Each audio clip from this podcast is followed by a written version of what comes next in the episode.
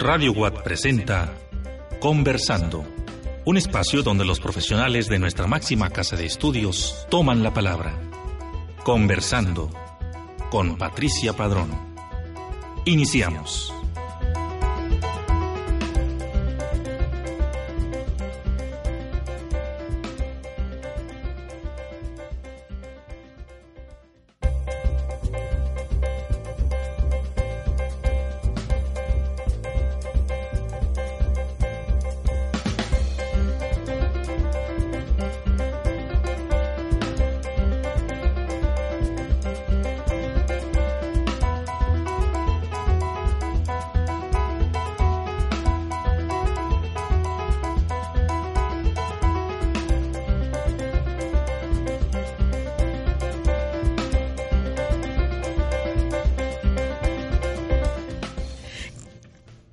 Amigos? ¿Cómo les va? Muy buenas tardes. Bienvenidos a una nueva emisión de Conversando, este espacio donde profesionales de esta casa de estudios y de nuestra sociedad nos acompañan y conversan con usted y conmigo en torno a temas muy variados y de interés social. Les saluda su amiga Patricia Padrón Muñoz, agradeciendo el favor de su sintonía. A usted que nos escucha en las diferentes ciudades hasta donde llega la señal de Radio Watt en Tamaulipas, más allá de nuestras fronteras, también a través de Internet. Reciban nuestro más sincero y cálido saludo. Gracias por estar ahí. En este programa hemos estado en diversas ocasiones abordando temas que tienen que ver con el comportamiento de los niños, de los adolescentes. Vamos a seguir sobre esta línea el día de hoy y he invitado a la doctora en psicología Adriana Orozco Ramírez. Usted la conoce muy bien porque nos ha alimentado este programa al formar parte, al ofrecernos información y conocimiento en torno a temas que tienen que ver con la salud mental. Ella es catedrática de nuestra Universidad Autónoma de Tamaulipas,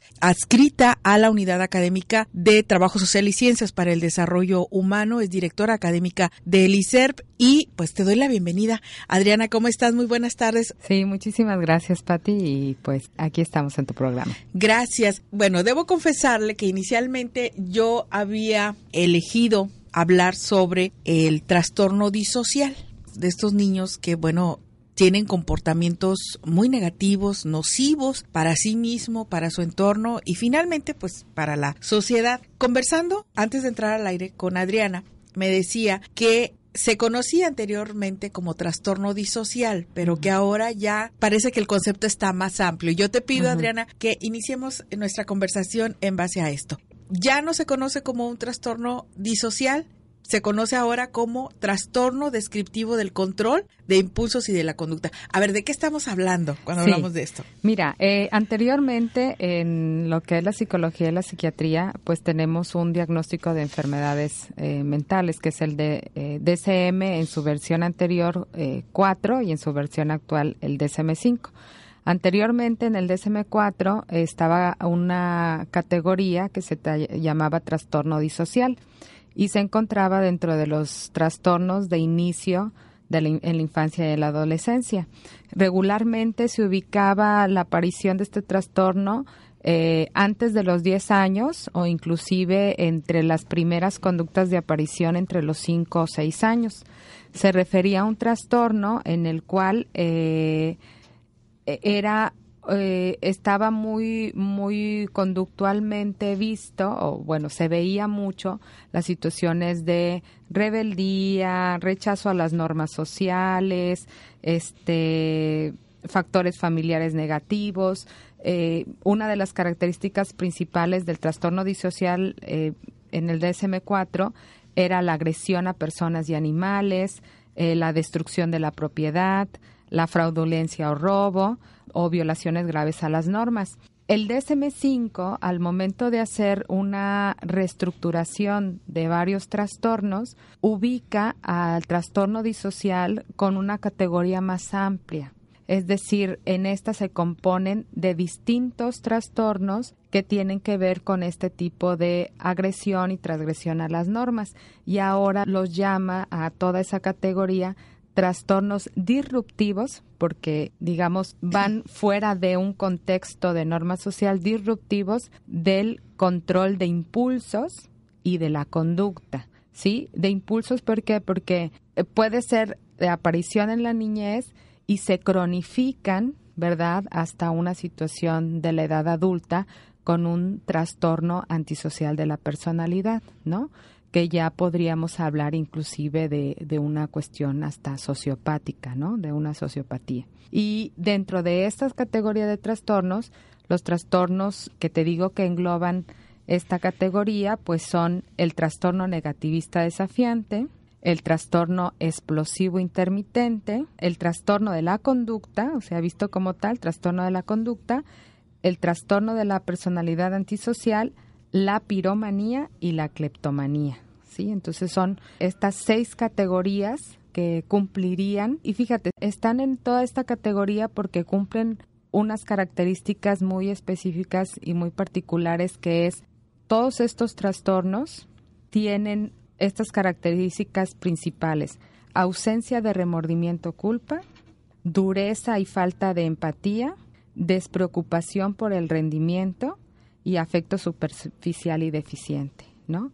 Claro, en menor y mayor grado. Una de las cosas, por ejemplo, en el manual del DSM-5 es que como lo presenta es como en cronicidad, es decir, a lo mejor un niño pequeño de 5 o 6 años va a presentar un trastorno negativista desafiante que si no se atiende va a repercutir en crear un trastorno explosivo intermitente que si no se atiende va a crear un trastorno de conducta, ¿verdad? Que si no se atiende pues va a tener un trastorno antisocial de la personalidad. Estamos hablando de niveles. Como si fuera una situación un poco longitudinal, ¿no?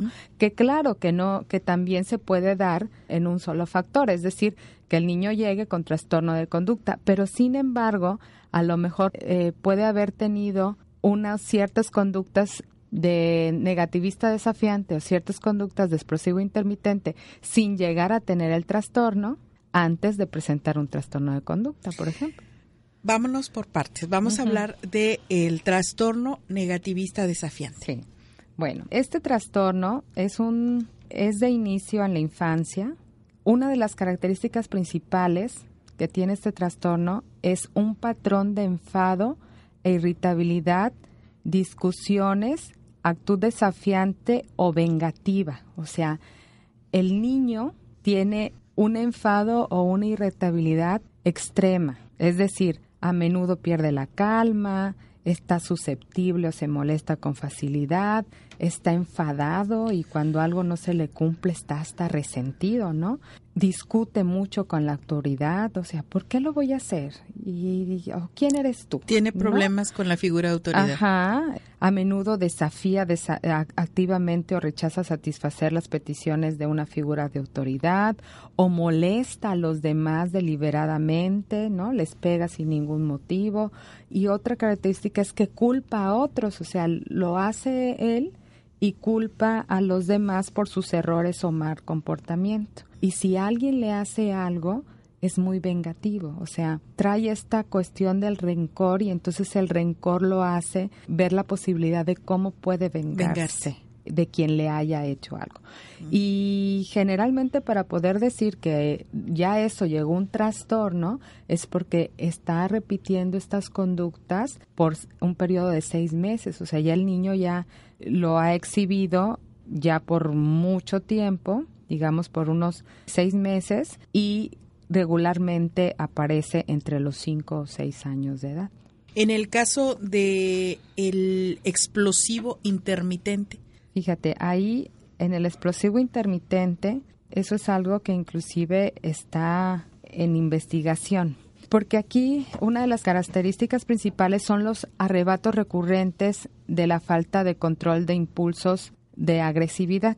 O sea, es decir, yo no me puedo controlar el ser agresivo. Y la agresión va verbal o física. En la agresión pueden estar berrinches, peleas, eh, disputas verbales o agresión física contra la propiedad, o sea, pegar, romper algo, ¿verdad? Con los animales, con otros individuos. Generalmente se tiene que dar estos arrebatos agresivos para poderse catalogar como que forman parte de estos trastornos dos veces por semana. Dos veces. Dos veces y por es semana. Explotar ante una situación y reacciona de manera agresiva hacia otros. Sí, hacia otros o hacia hacia la pared, hacia, la, puerta. pared, hacia la puerta, hacia sí mismo puede ser. También. Durante un periodo de tres meses, que siempre, ¿no? O sea, una de las características, te digo, de esto es que es que tiende a provocar daño. O sea, no es nada más me enojo y así, no. La idea es provocar daño. Porque no hay culpa tampoco, lo que decías, ¿no? O Como sea, una de las características,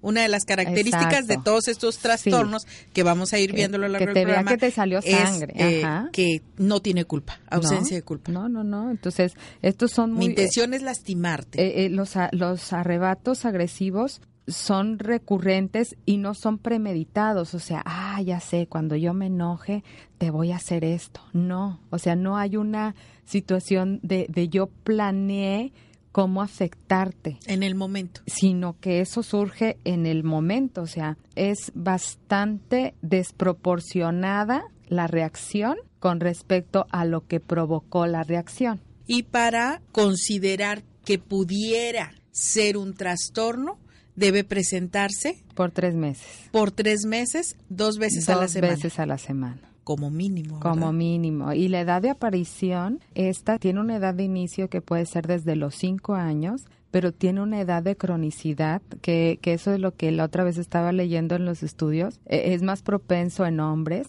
a partir de los 35 años. Es decir, que a lo mejor de niños pueden haber tenido, ¿verdad?, explosivo intermitente y luego ¿verdad? Maduran o, o, hay Pero una puede situación. volver a aparecer de una forma crónica después de los 35 después de los 35 años que, ahí es donde muy grave ¿no? sí que ahí es donde vemos la parte igual podríamos ver que tanto la violencia verdad de género no pudiese estar también un, un trastorno explosivo intermitente ahí no Qué interesante. En el caso del trastorno negativista desafiante, ¿también se da eh, mayormente en los niños? Sí, en los, en los niños principalmente. ¿Varones?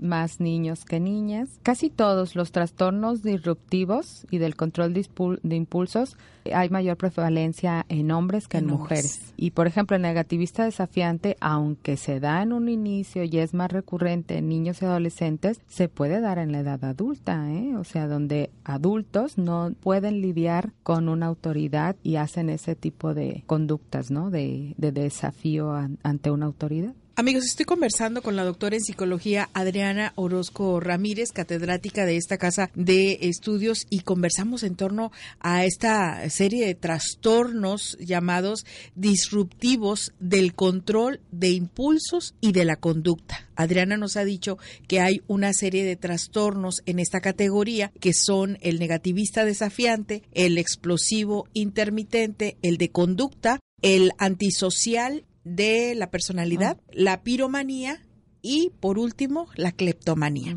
Vamos al trastorno de conducta, Adriana. Ok, aquí es lo que decíamos, ¿no?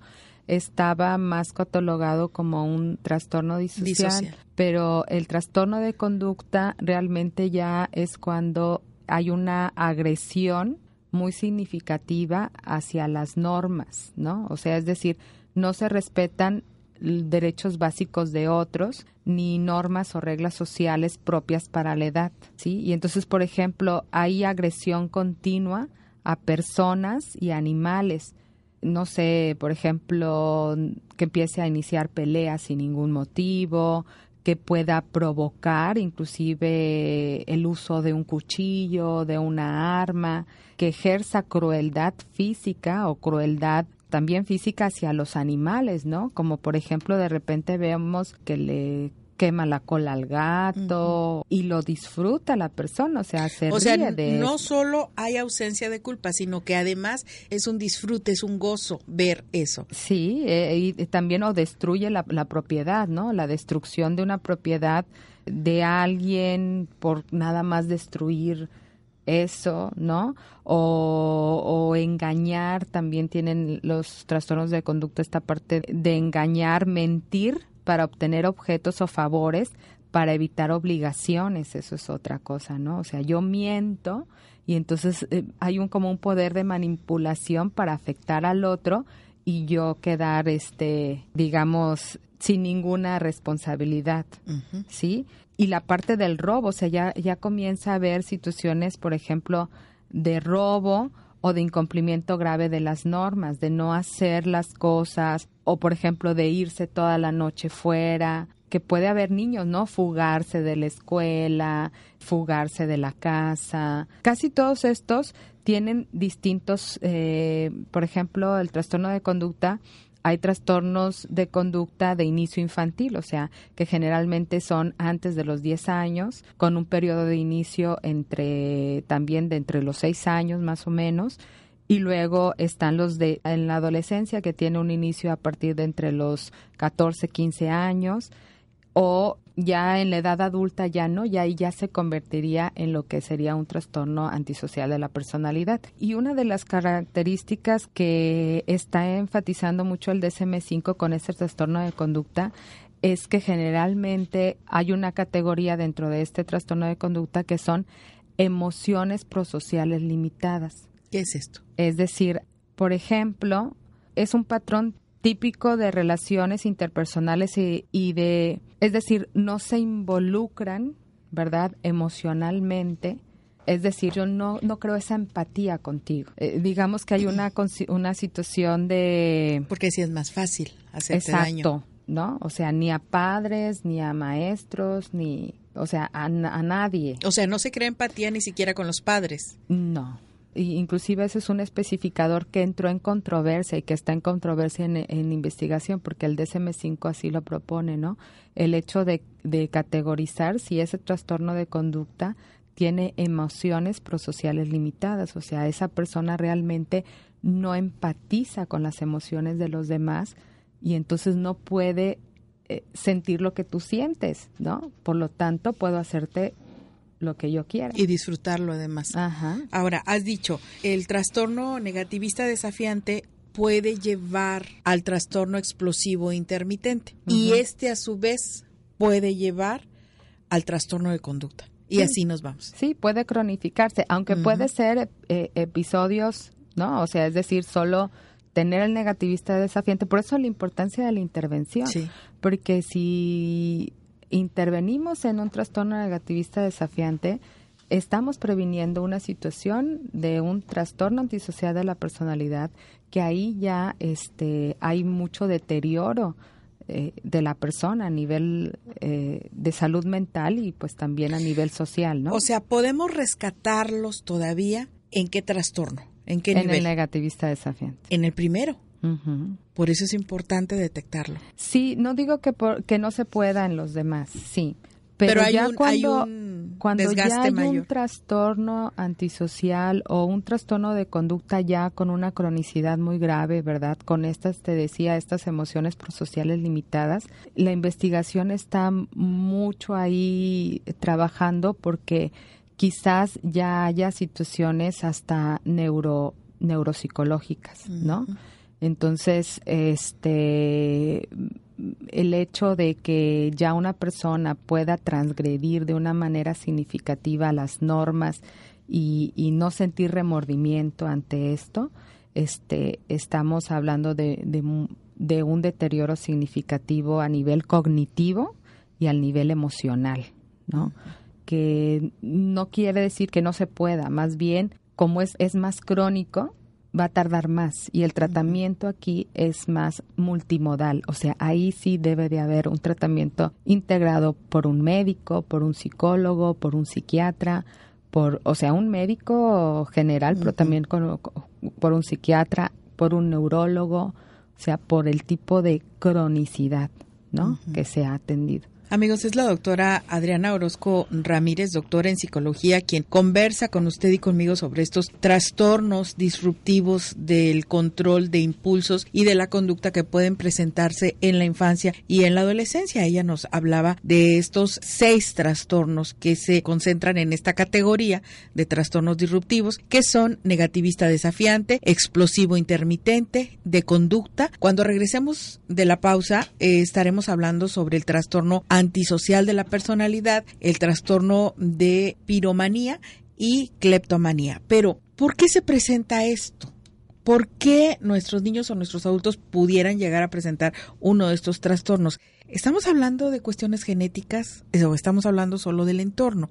Cuando regresemos, la doctora nos va a hablar de esto y sobre todo cómo podemos evitar un mayor daño en los niños que ya estén presentando estos síntomas, esto, alguno de estos trastornos y cómo prevenir también, que finalmente eso es muy importante, ¿no? Entonces, bueno, pues después de la pausa regresamos para seguir conversando con nuestra invitada de hoy, la doctora en psicología Adriana Orozco Ramírez. Seguimos conversando después de la pausa.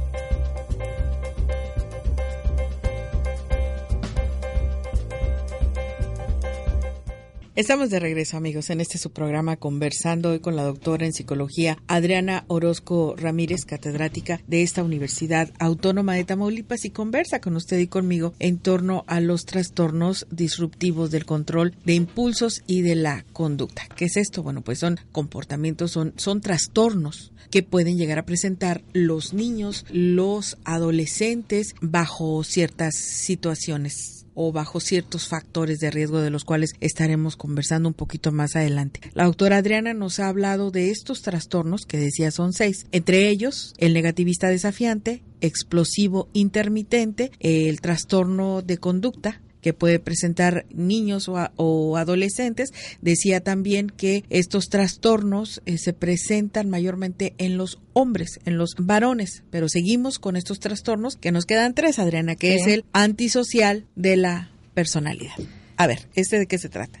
Sí, ya nos vamos al antisocial de la personalidad. Aquí es importante decir que este principalmente es después de los 18 años. Ah, o sea, aunque empieza a haber ciertas, ¿cómo podré manifestaciones. Manifestaciones en la adolescencia. O sea, yo puedo diagnosticar que esa persona tiene un trastorno antisocial ya después de los 18 años. O sea, pudiese yo decir que un adolescente tiene rasgos antisociales o tiene más bien un trastorno de conducta en la adolescencia y pasar después de los 18 años a tener un trastorno de la personalidad antisocial. ¿Eso es más grave que el anterior? Inclusive, te digo, el DSM-5 dice que desde los 15 años yo ya podría decir que es un trastorno antisocial de la personalidad. Ya ahí ya se difieren algunos autores, eh, no la APA, sino autores que han investigado al respecto, de que realmente debería de ser a partir de los 18 por la consideración de adulto, ¿verdad?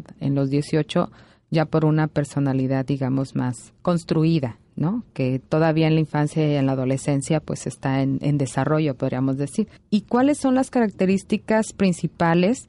Debe de tener alrededor tres de siete, digamos, rasgos eh, característicos. La primera es el incumplimiento de las normas sociales respecto a los comportamientos legales que se manifiestan por actuaciones repetidas que son motivo de detención. O sea, ya esa persona ha transgredido las normas varias veces, ¿no? Eh, la otra es el engaño, o sea, manifestado por mentiras repetidas, utilización de alias, o sea, es decir, eh, se ponen apodos o sobrenombres, o estafa para provecho o placer personal, ¿no? Utilizan a lo mejor una credencial de lector falsa de alguien para obtener un préstamo en tal parte, o sea, ese tipo de cosas, ¿no? Engañar para beneficio personal.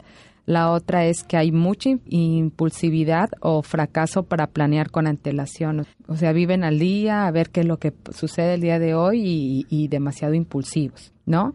La otra es su irritabilidad y agresividad que se manifiesta por peleas o agresiones físicas repetitivas, ¿no? O sea, hay, eh, la forma de arreglar supuestamente las situaciones pueden ser hasta golpes. La otra es la desatención imprudente de la seguridad propia o de los demás. Me expongo a muchas situaciones que bien pueden hacer que me pase algo, y ¿no? importa. Mío o de los demás. Y no importa.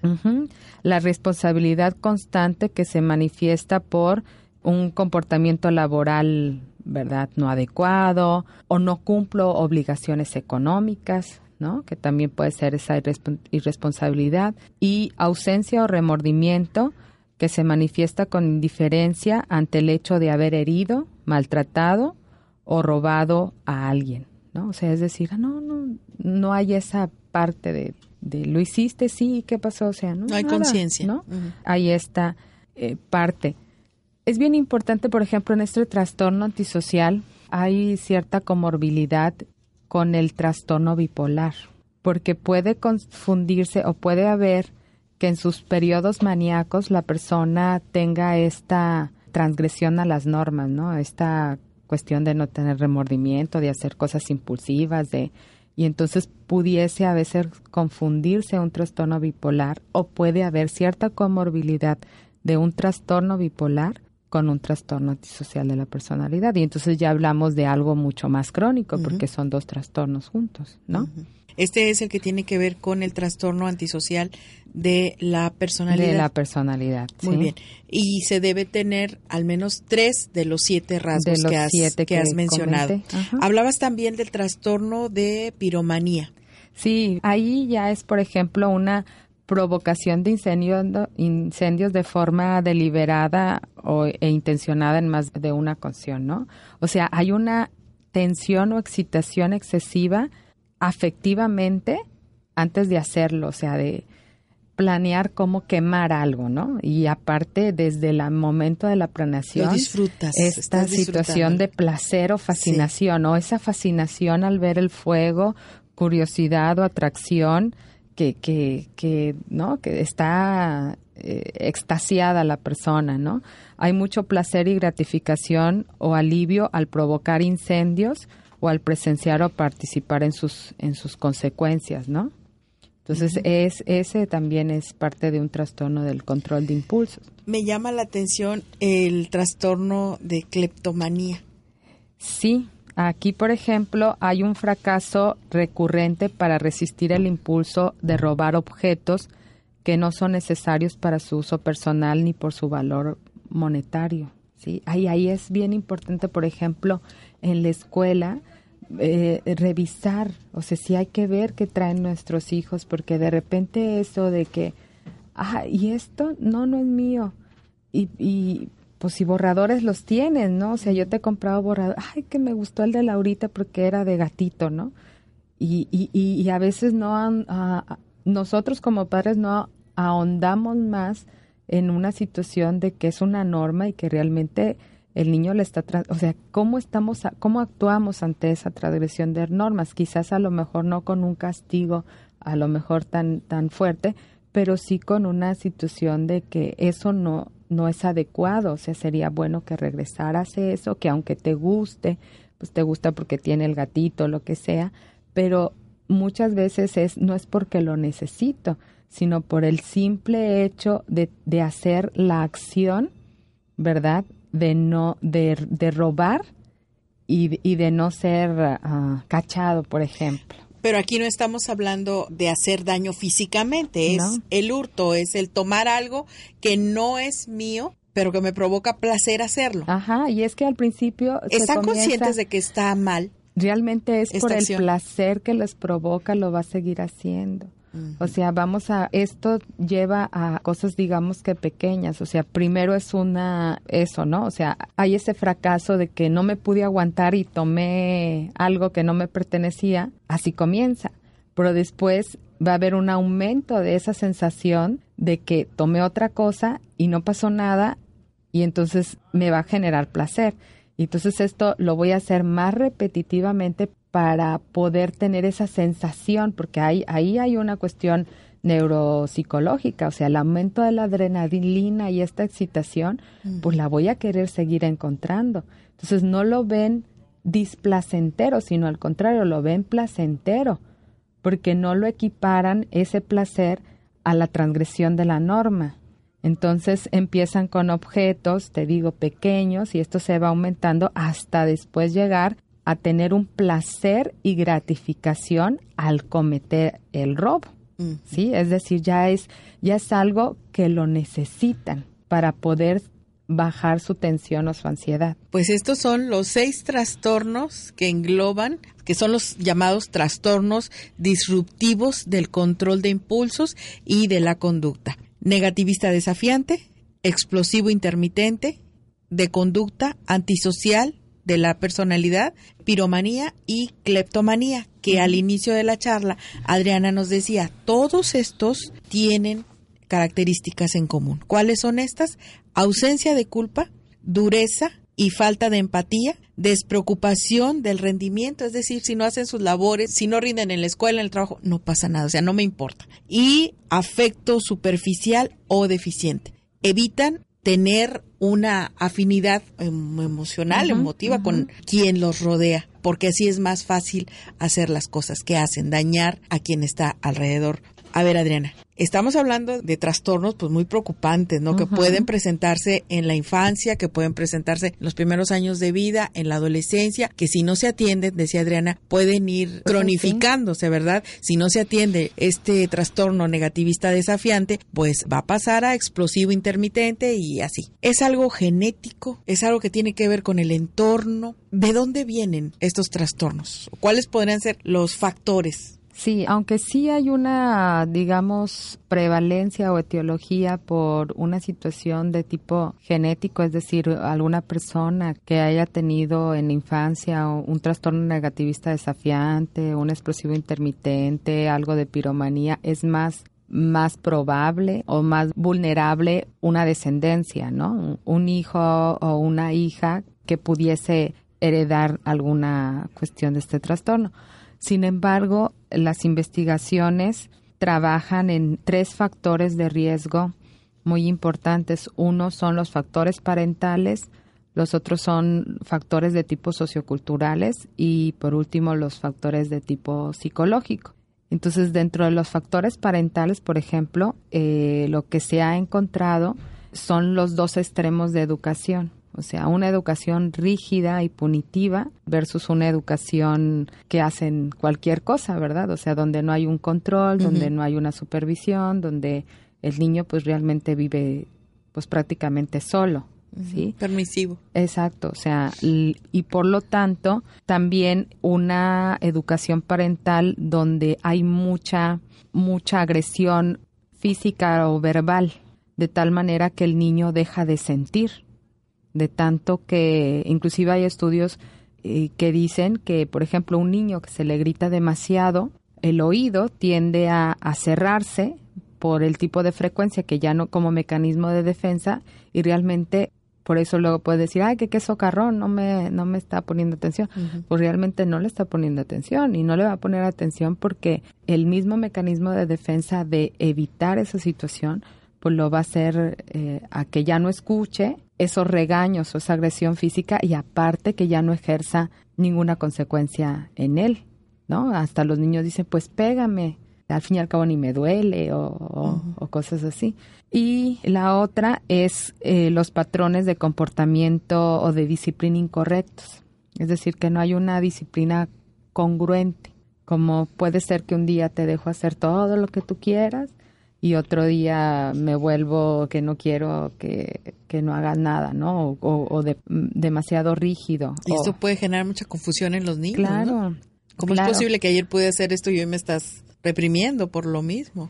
Sí, este, o situaciones de abuso o maltrato infantil o de negligencia, ¿no? De, de esta negligencia inclusive emocional donde no, no se le dice al niño que te quiero, no se lo demuestra, no, le da, no se le da ese abrazo, ese apapacho, esa, esa cuestión de congruencia, de que me lo digas, me lo expreses, pero también me enseñes a darlo, ¿no? Porque no solo es que me lo des, sino también enséñame a cómo tengo que darlo yo.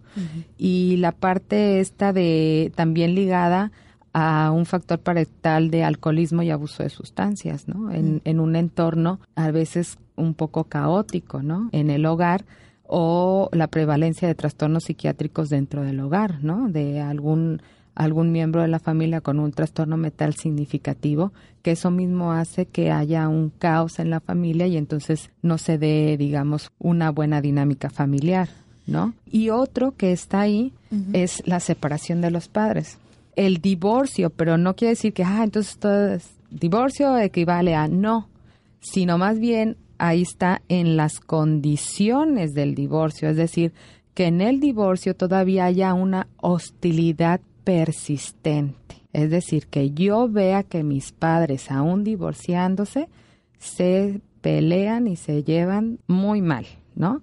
Es decir, que todavía hay un resentimiento en ambos padres, porque ese mismo resentimiento que hay entre ellos es lo que el niño está aprendiendo y es lo que el niño va a manifestar a los demás. Adriana, decías fuera del aire que hoy se está poniendo mucha atención a la cuestión espiritual para atender este tipo de trastornos. Me gustaría que le comentaras a la audiencia esta parte que creo que es importante. Sí, por ejemplo, en varios que ya se han transgredido mucho normas sociales o inclusive en los centros de readaptación social, se ha visto, por ejemplo, en varios estudios distintos modelos eh, terapéuticos integrativos entre cognitivos conductuales, conductuales.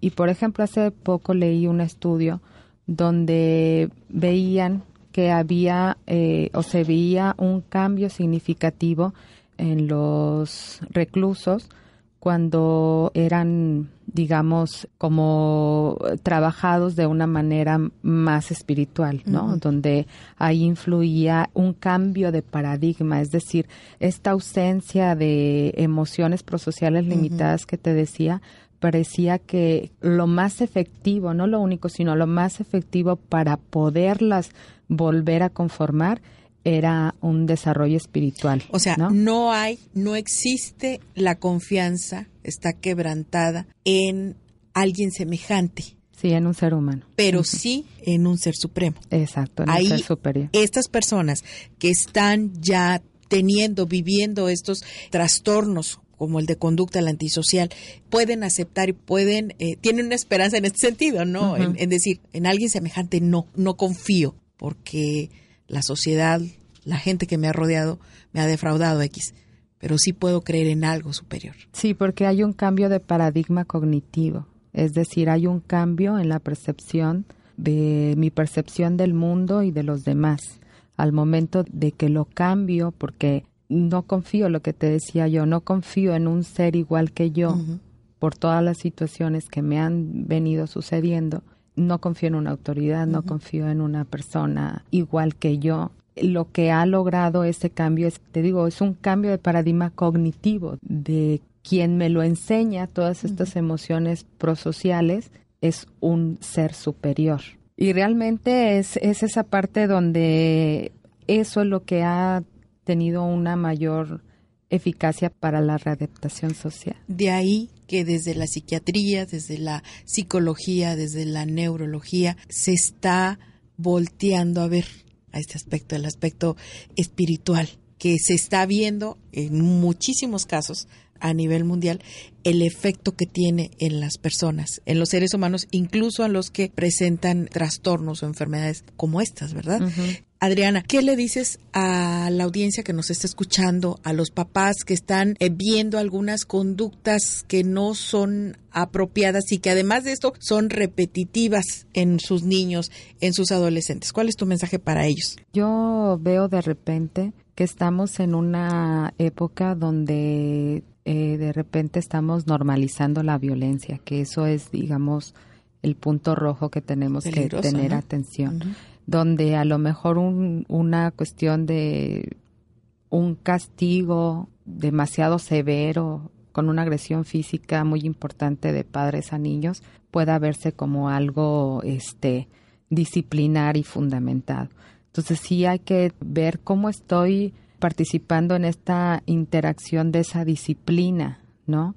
Y de esa disciplina en lo que se debe de hacer y no se debe de hacer y si esa disciplina es congruente o no con lo que mi hijo me ve hacer a mí, ¿sí? Porque a lo mejor yo puedo decir, no grites, no digas groserías, y yo grito y digo groserías, ¿no? Entonces ahí hay esa situación de incongruencia que realmente los niños, este, pues lo ven y lo observan. Lo que quiero que quede muy claro es que si yo observo alguna situación en mi hijo donde veo que va más allá, podríamos decir, de la normalidad, de una transgresión a la norma, donde me desafía mucho, donde este de repente por la nada empieza a pues sí, a hacer un berrinche, a golpear cosas, a romperle a la hermanita un juguete que le encantaba a la hermanita, o sea, no lo debo de dejar, de minimizarlo, de decir, ay, o sea, estaba enojado, o, ni tampoco maximizarlo, o sea, creo que si ya son situaciones que han sido recurrentes, Entonces poner el foquito rojo, llevarlo a evaluarse, llevarlo a una intervención, porque estamos a tiempo, porque los niños y adolescentes están en desarrollo y entonces podemos trabajar mucho lo que te decía, los paradigmas cognitivos y el manejo de sus emociones, porque quien no tiene tolerancia a la frustración no es porque no pueda, sino porque no sabe cómo, ¿sí? Y no sabe porque no se le ha enseñado, porque a lo mejor ha visto modelos pocos tolerantes a la frustración o no sabe él mismo cómo manejar la frustración o ha visto condiciones en su familia caóticas o negligentes que no son unos buenos modelos, digamos, a seguir. Entonces, si hay esta verdad de foquito rojo, pues hay que atenderlos. Yo creo que también hay que hacer mucho trabajo comunitario en las escuelas. Esto es algo bien importante, Adriana, que los maestros conozcan que existen estos trastornos, cuáles son sus características y que ellos puedan detectar en sus alumnos si se está presentando algunos rasgos de estos trastornos para canalizarlos. Cuando el maestro no tiene este conocimiento, lo va a ver pasar y no lo va a poder detectar. Sí, lo malo, por ejemplo, de este tipo de, trastornos es que se vuelve el niño problemático donde todos lo evitan, sin saber que es el niño que más necesita, un afecto y un afecto verdadero, no un afecto canalizado hacia lo negativo, ¿no? Sino un afecto positivo. O sea, hay que cambiarle el paradigma a trabajar con toda su afectividad positiva que está bloqueada por todo lo negativo que está viviendo. Pues un tema muy importante creo que se debe seguir tratando, se debe seguir abordando para que estemos conscientes de lo que esto implica. Primero el saber que existen estos trastornos, el detectarlos, el conocer los signos y poder darnos cuenta si a nuestros niños o nuestros adolescentes están presentando alguno de estos signos para atenderlo Bien lo decías, si se atiende de manera temprana, pues se puede evitar un gran sufrimiento para la persona que lo padece y para quien está alrededor de ella y para la sociedad finalmente, ¿no? Porque finalmente ahí es donde tenemos luego los problemas. Muchas gracias, Adriana. Gracias como siempre por la invitación y bueno, esperemos y lo que hablamos aquí pues le ayude a, a muchos de tus radioescuchas a ver de qué manera puede ayudarles en su vida cotidiana. Un tema muy importante para todos, ¿eh? Para todos.